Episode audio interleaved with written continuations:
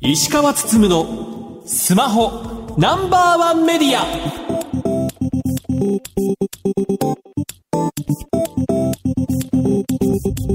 皆さんこんばんは。石川つつむのスマホナンバーワンメディア。パーソナリティスマホ携帯ジャーナリストの石川つつむです。アシスタントの松代ゆうきです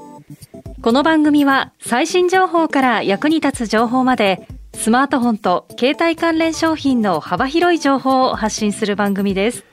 先日8月30日ですけども、えー、アップル銀座アップルの直営店の銀座のお店が銀座3丁目にあったのが、まあ、銀座8丁目にまあ移転すると。新橋寄りですね、はい、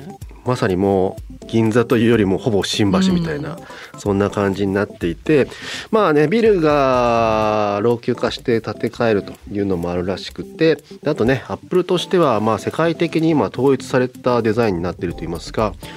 較的大きなディスプレイがあって中央に。でそこの前に椅子とか置けるようになっていて、まあ、いろんな iPhone の使い方とか iPad の使い方を教えるようなスクールを作れるような、まあ、デザインになっててそれに統一されてる感じなんですけど銀座は結構古かったので、まあ、おそらくビルの建て替えとともに、まあ、新しい風に変わっていくのかなというふうにも思います。まあ、業界的には、まあ、9月に入ると、ね、やはり iPhone の発表発売というのがありまして、まあ、ソフトバンクがね iPhone 独占的に扱ってる時に仕掛けたのが発売日に発売セレモニーやるというのをやっていて、はい、で一時ソフトバンクは表参道をねメインにやっていてそこで盛り上げたりとか。その後まあ銀座かな。銀座で一生懸命やってたというのがありました。でそこに習う形で KDDI が iPhone をね扱い始めた時には KDDI はもともと原宿にそういったスペースがあったんですけどそこがなくなってしまったので今新宿直近では新宿でやっていたというのがありますしドコモはずっと有楽町かな。というとこでやっていて楽天も一回 iPhone 扱い始めた時には六本木かなでやってたりもするんですけど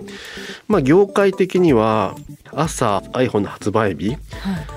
効率的に回りたいなって感じはあるわけですよ。ね、なのでできれば銀座周辺に固まってくれるとありがたいなっていうのもあるんですけど、ただアップルは一時銀座がメインだったこともあるんですけど最近は表参道に行っちゃっていて、じゃあ今年はどうなるのかと。やはりこうね広報的には都内にアップルストアいくつかある中でお客さんとあとメディア、うん、メディアをここに寄せるみたいなのもあったりもしますし一方で各ねキャリアもまあ、できるだけ注目浴びたいっていうのもあったりもするのでいろいろと仕掛けるただここ数年は3社の間ではもうやめようかみたいな雰囲気になってたんですけど、うん、ここに楽天が来ちゃったので で楽天も三谷さん出てくるだろうし他社対抗上やらなきゃいけないなっていう感じになったりもするので、うん、今年ねあの iPhone の発売日各社どこでやるのかアップルは新しい銀座のお店でやるのか、ね、今まで通りに表参道でやるのかというところねどこが取り上げられるのかメディアがどこに行くのかというのを注目してほしいなと思います。さて石川さん今週の特集ですが。富士通のローカル 5G の取り組みについて聞いていきます。それでは今週も30分間お付き合いください。番組のツイッターハッシュタグは SPNO1 です。皆様からのつぶやきお待ちしています。石川つつむのスマホナンバーワンメディア。この番組は日本経済新聞社 BS テレ東他の提供でお送りします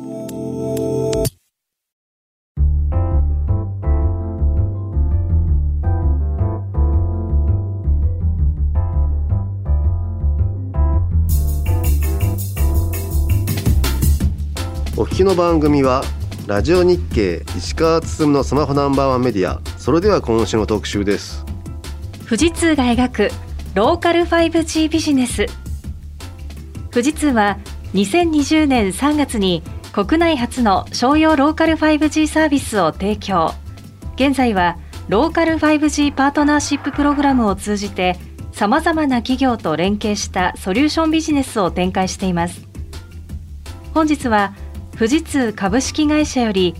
5G バーティカルサービス事業部シニアディレクターの上野智之さんをお迎えし富士通のローカル 5G の現在と未来についてお聞きしていきたいと思います。上野さんよろしくお願いいたします。よろしくお願いします。よろしくお願いします。ローカル 5G は番組でも何度か取り上げていますが今回はすでにまあ実用化されている富士通さんに具体的なお話を聞きつつローカル 5G の未来について教えていただきたいと思いますまずローカル 5G という言葉は結構ね知られつつあったりするのかなというふうには思いますがとはいえこうね中身はどうなんだというところもあったりもしますので改めてローカル 5G とは何なのかというところを教えてください。はいローカル 5G の前にまず 5G というところから始めたいと思いますが、はいはい、えー、まあ、10年ごとに世代交代しているモバイルのネットワークということになります、はい、今までは人がスマホで使うような、まあ、LTE の世界ですね。ここから IoT あと M2M、まあ、マシントゥーマシンですね、はい、といったところとか高精細な映像とかいろんな制御ですね。といったものに使えるようになるというネットワークでして、はい、高速大容量、超低遅延多数接続みたいなことをまず不調としたものになります。はい、でこれを企業や自治体さんが自由に使えるようにしたというのがローカル 5G というところになっていますね。ドコモ au ソフトバンク楽天が提供しているのは、まあ、業界的にはパブリック 5G みたいな言われ方をしていて、まあ、そのキャリアが持っている電波 5G の電波をまあ一般ユーザーに使ってもらいますよと。でそれとは別に限定したエリアで限られた場所限られた人に対して 5G のサービスを提供しますよっていうのがまあローカル 5G みたいな感じでいいですかね。そうですねその通りです。はい、はいえー、まあそのローカル 5G って日本だとまあ何でしょうそのパブリック 5G とは別にきっちりと使える電波周波数を用意してそれぞれ自由にまあ使えるようにしますよっていう感じで、まあ、国が一生懸命頑張ってるっていう感じなんですかね。そうですねあの2019年の末に制度化されて使えるようになってきたというところですけど、はい、まあ、そこから1年ごとにバージョンアップしてるというか制度がいろいろ変わってきていてより使いやすくなってきてるっていう状況にはなっていますね。はい、でなぜゆえにローカル 5G 富士通としては一生懸命やってる感じなんですか？そうですね。もともと 5G をキャリアさん向けにもやっておりました、はい、で、まあ、これは転用して皆さんに多く使っていただけるというところを考えまして、まあ、ローカル 5G はやっぱり、まあ、外せない技術の一つであるというふうに思ってやっております。今まで w i f i とか、まあ、いろいろあの自分たちで使えるあの無線のネットワークってありましたけれども、キャリアさんレベルのものを持ち込むというところなかなかハードルが高い部分もある中で、うん、そこができるのはやっぱり富士通と何社かと思ってますんで、うん、まあ、それをなんとか下支えできればななんていうのでやっているところはありますね。これまあ一般の人からすると、まあ、別にそんなローカル 5G なんてやらなくても w i f i でいいんじゃないのっていうねなんかやろうと思った時にっていう感じがすると思うんですけどローカル 5G じゃなきゃダメっていう理由ってどこになるんですかね。いくつかありますけれども、はい、例えば w i f i って皆さんで使うものですので、はい、展示会とか行かれた時に、はい、w i f i つなぎたいんだけど全然つながんないよねとかそういうこともあると思います、はい、これが工場とかでも起こっていてやっぱり他のシステムとかでいろいろ使われているのでなかなか使えないあと誰かが w i f i のシステムを持ち込んでしまった場合にそれに邪魔されてしまうといったことがあります。まあ、こういったことをなしに管理された状態で最高のネットワーク無線のネットワークが使えるというところでローカル 5G がいいところになってくるというふうに思っていますね。セキュリティ的にも大きかったりするんですかね？最近やはりそういったところかなり注目されてまして、はい。っぱり w i f i だとちょっと心もとない、うん、でも 5G はあの SIM という、まあ、あのカードを使ってやりますけども、はい。それを使ってやると割とセキュリティ的にはまあ安全なものになってくるんですけど、うん、さらにそれでももっと欲しいというお客様もいらっしゃってですね、はい、まあ、いくつかセキュリティソリューションも合わせて提供したりとか、まあ、そんなこともなってます。そういった面を気にする方々っていうのはちょっとローカル 5G もねっていうような言い方をされることも多いですね。これ実際まあ富士通2020年3月からいろいろ展開されてますけど世間の反応ってどうですか？そうですね、まあ、最初の頃はなかなか、まあ、コロナになってしまったものですから我々あの、まあ、あの来ていただいたあのコラボレーションラボというのを開設したんですけれども呼べない状態になりまして。でようやく10月でですね一度あのちゃんとオープンした方がいいねっていうことでオープンをしました。なので初めの頃はですねせっかくローカル 5G って世の中が割と盛り上がってきてるのにかかわらずちょっと物が出せないとかですね見ていただけないっていう状況があってかなり厳しかったですね最初まで。ね、だから 5G 業界全体的にコロナにしてやられたなっていうね まあようやっとねあのいろいろとサービスとかね見せられたりできるようなタイミングになってきたのかなという感じだと思いますけども。これ先日8月9日に、まあ、ローカル 5G の取り組みについて富士通ではまあメディア向けの説明会開催しましたけどこれまあなぜゆえにこのタイミングでこの説明会開催されたんですかね？活動を始めてから約2年というところで、まあ、一つ今までこうやってきたことを皆さんにちゃんと紹介したいなっていうのが一つあります。その中でやっぱりあの、まあ、これまでまあデジタルトランスフォーメーションという形でやってましたけども、去年度の後半からそのローカル 5G を使った実用事例も出てき始めたのでここでやはり一度ギアチェンジしたいなっていうのもありまして今回のイベントをさせていただいたということになります。具体的にはどういったローカル 5G の活用事例ってあったりするんですか？分かりやすいのがやっぱりあの大容量っていうところになってまして、映像を使ったソリューションになりますね。今後っていうところで AI を使うとかいうのはもう間違いなく増えていく。でそこに対してどんな情報をインプットできるか。一番大きいのがやはりあの人間の視覚ですね。あの人間の感覚の中の7割とか言われてますけれども、まあ、そこにつながるようなものとして映像を活用するっていうのがやっぱり一番分かりやすくてですね、まあ、そういったところからっていうところになっておりましたね。どういったふうに使われてるんですか？AI を使ってですねまず人の行動を認識する物の場所を認識するといったところから始まりまして今何をやってるんだろうとこの人がと。場所に関して言いますと危険な場所にいないかどうかとか、まあ、例えばコロナですと近いところにいると密ですねという話も出てきますので、まあ、そういったところをまず見ることから始めて使っておりますね。はい、説明会の時デモもいくつかありましたけど例えばその在庫といいますか倉庫に置かれている荷物に札というかバーコードとかが貼られててそれをまあ 8K とかのカメラで見て確認して 5G で送るみたいな。でそれでチェックするみたいなこともやられてましたよね。そうですね。はい。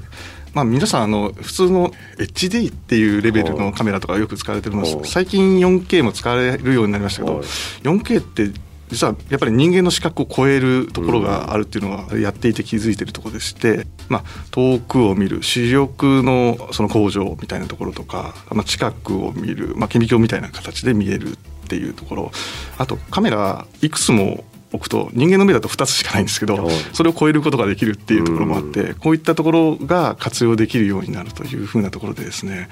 えーまあ、そういったところをちょっとまあお見せしたしたいですというところですかね。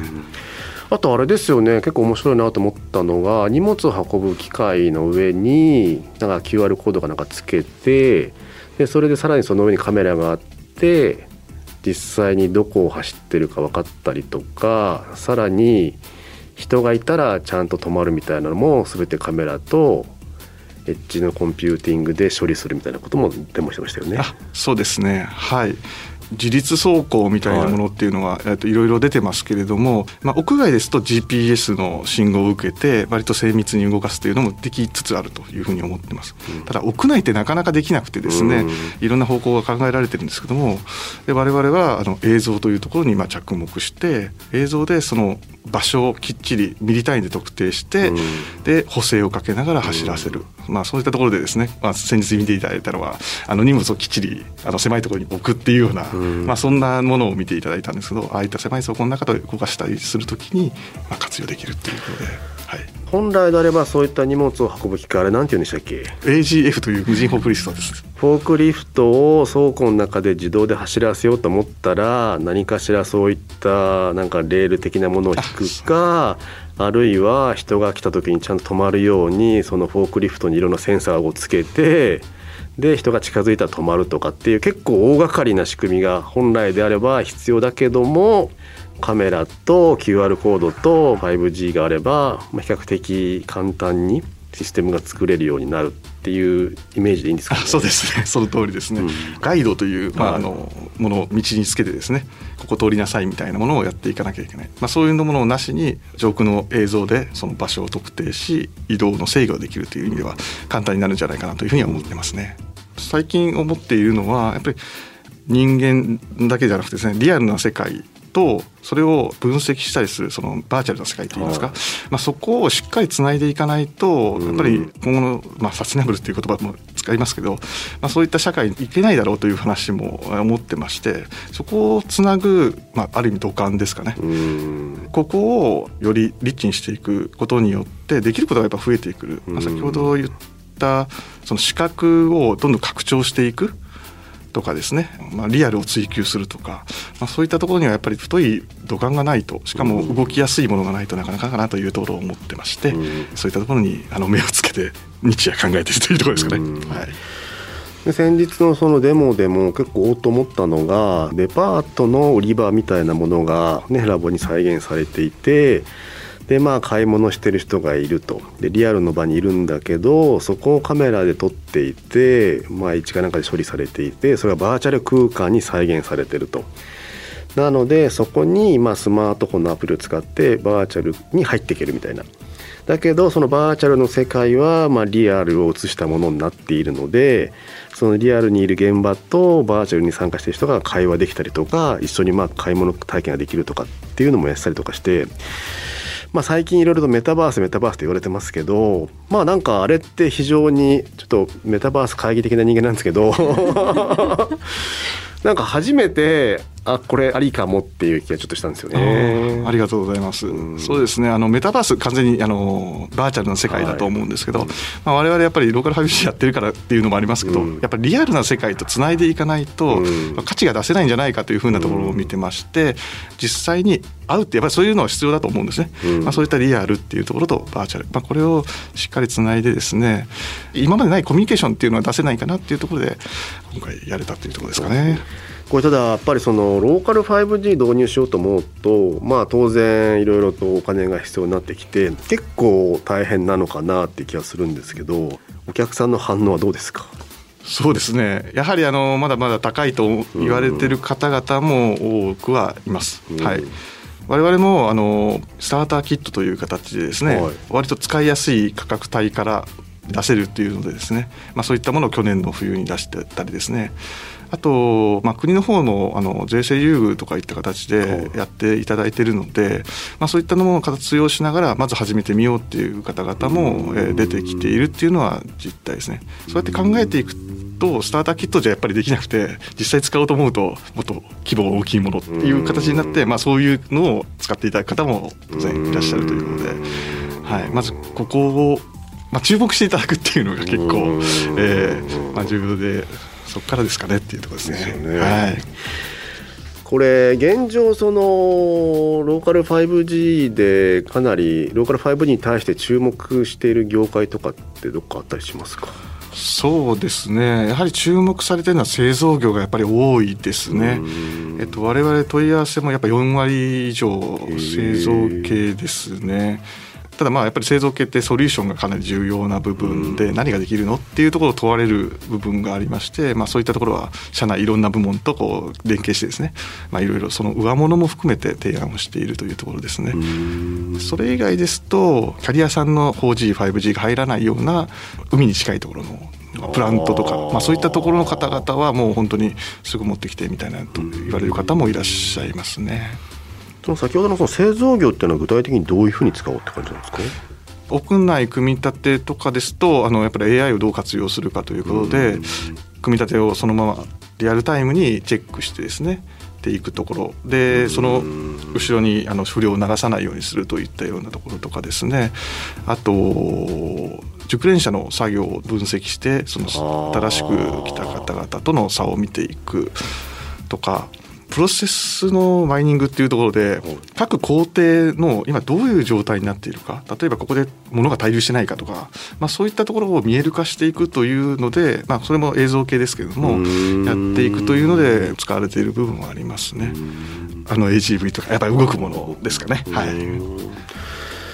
やっぱりそれって別にケーブルのなんか通信でいいんじゃみたいなことを言われますけどとは言いつつもまあだから LINE を変えたりとかするのでやっぱり無線の方がいいよねって感じになってくるってことなんですか？そうですね、はい、あのまず取っかかりはそういう話になります。やっていくと結構有線だと、まあ、ケーブリングとか IP アドレスと言われる、まあ、アドレスとかの管理とかいろいろ煩雑になってきてしまうっていったところが実は無線でやるとそこ簡単になってるみたいなところもあって運用していくとあ結構意外にこういう使い方もあるのねみたいな、まあ、そういうところは出てきてます。SIM カードの番号で全部物を管理できますのでそれが意外にいいねっていうところもありますね。なるほどね。実際まああのねラボを作っていろいろとやられてますけどもそもそもそのコラボレーションラボっていうのはどういった狙いがあって作られたものなんですか？我々はやっぱりあのローカル 5G、まあ、ネットワークそのものだけだと本当にインフラのビジネスになってしまうというところです。やっぱり今後は違うでしょうというふうに考えましてローカル 5G やれることと立ち上げていくか、まあ、それであの我々の部隊が今 5G のバーティカルサービス事業部と名付けたのはそのあたりなんですけど 5G できるそのバーティカル垂直等のビジネスを考えていきましょうというところをやりました。ただ富士通だけだと全然やっぱり足りなくてですねあの部品が。でいろんな方々に参加していただこうということで、えーと、パートナーシッププログラムというのを立ち上げてですね。ただプログラム立ち上げただけだと終わりになっちゃうんでコラボレーションラボを作ってですねみんなで競争をやりましょうと。その場で手を動かして作っていきましょうっていうのをやっていきたいということであの場を作っておりますね。ね。これまあローカル 5G 一生懸命やってるところって他にもあるかと思うんですけどその中でじゃあ富士通と組むメリットというか富士通だからこそできることって何かあったりしますか？ローカル 5G の機器そのものを作ってるということで、まあ、中身をよく知ってるっていうのはまず一つあります。うん。あとこの前見ていただいたようなその AI を活用したりとかそういったところはですね我々研究所も持ってますんで、うん、まあ、そういった新しいそのテクノロジーを取り込める。でしかもコラボレーションラボにはですねそういった開発技術者をもうずっと常駐させてますので、うん、その場で一緒に割と我々の最先端の技術をあの一緒に使っていただけるっていうところはあると思います。あとはやっぱりあの、まあ、チャンネルですかね。我々いろんな業種さんのところとチャンネルを持ってますので、まあ、そういったものも活用いただけるっていうのがまあ一つ強みのところかなというふうには思っております。なるほどね。今後ローカル 5G ってこういう方向性を目指したいとか何かこう将来性ってどう見てますか？まあ、あのやはりネットワークの一つだと思ってますので、まあ、それの一つのユースケースに対する答えのインフラだというふうに思ってます。うん、ちょっとこれ私が勝手に思ってるやつなんですけど例えば w i f i ですね。これ一般道かなと、はい、キャリアさんが提供するプライベート 5G、はい、まあ、これは高速道路かな、うんでローカル 5G 今現在はサーキットだと思ってましてやっぱりとんがったものを、まあ、こういったところでやっていくには必要なところかなというふうに思ってます。ただサーキットのままじゃ皆さん使っていただけないんでこれをどんどんどんどんですねもうちょっとあの言うほどぐらいにしていければななんて思ってますけれど使い分け最先端まず行くところっていう今は位置づけかなと思ってます。ただ将来的にはこれが当然になってくるというふうに思ってまして、まあ、そこに行けるように我々もちょっと努力していきたいなと思ってます。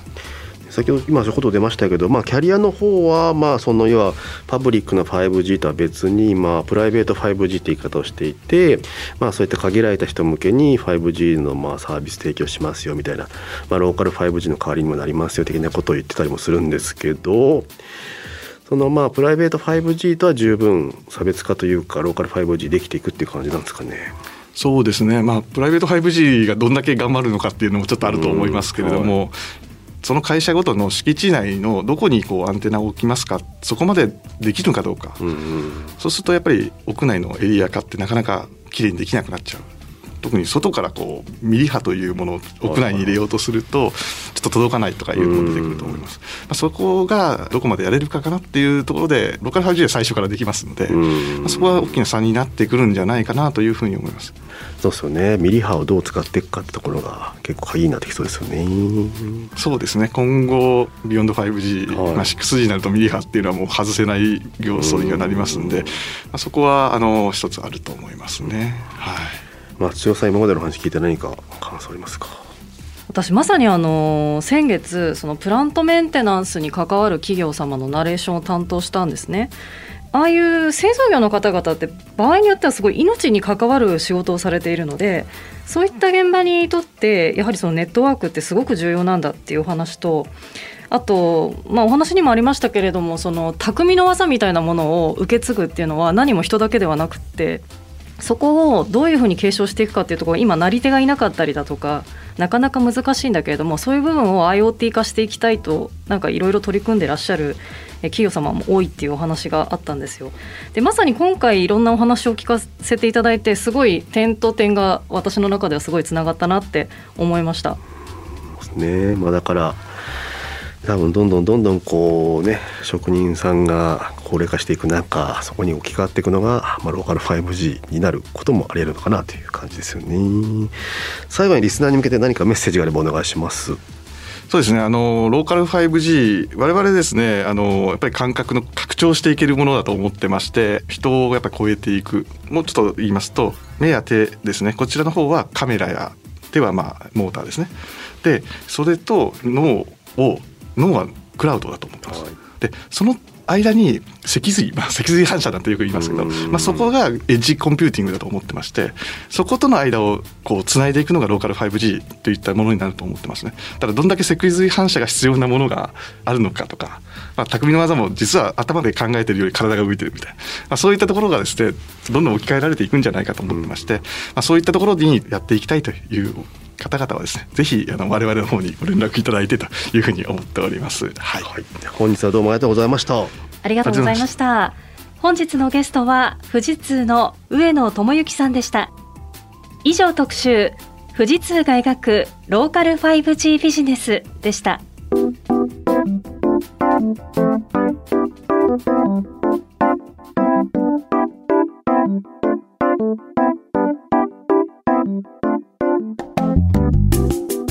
石川つつむのスマホナンバーワンメディアエンディングです。番組では皆さんからのご質問情報などをお待ちしています。番組サイトは検索エンジンでスマホナンバーワンメディアとカタカナで検索してください。ラジコではタイムフリーで放送から1週間いつでも無料でお聞きいただけます。さらに音楽ストリーミングサービス Spotify でもこの番組をお楽しみいただけます。また Twitter のアカウントは spno1 media spno1 メディアです。ぜひフォローしてください。石川つつむのスマホナンバーワンメディア。この番組は日本経済新聞社 BS テレ東他の提供でお送りしました。さて石川さん来週ですがアップルのスペシャルイベントを現地とつないでお届けします。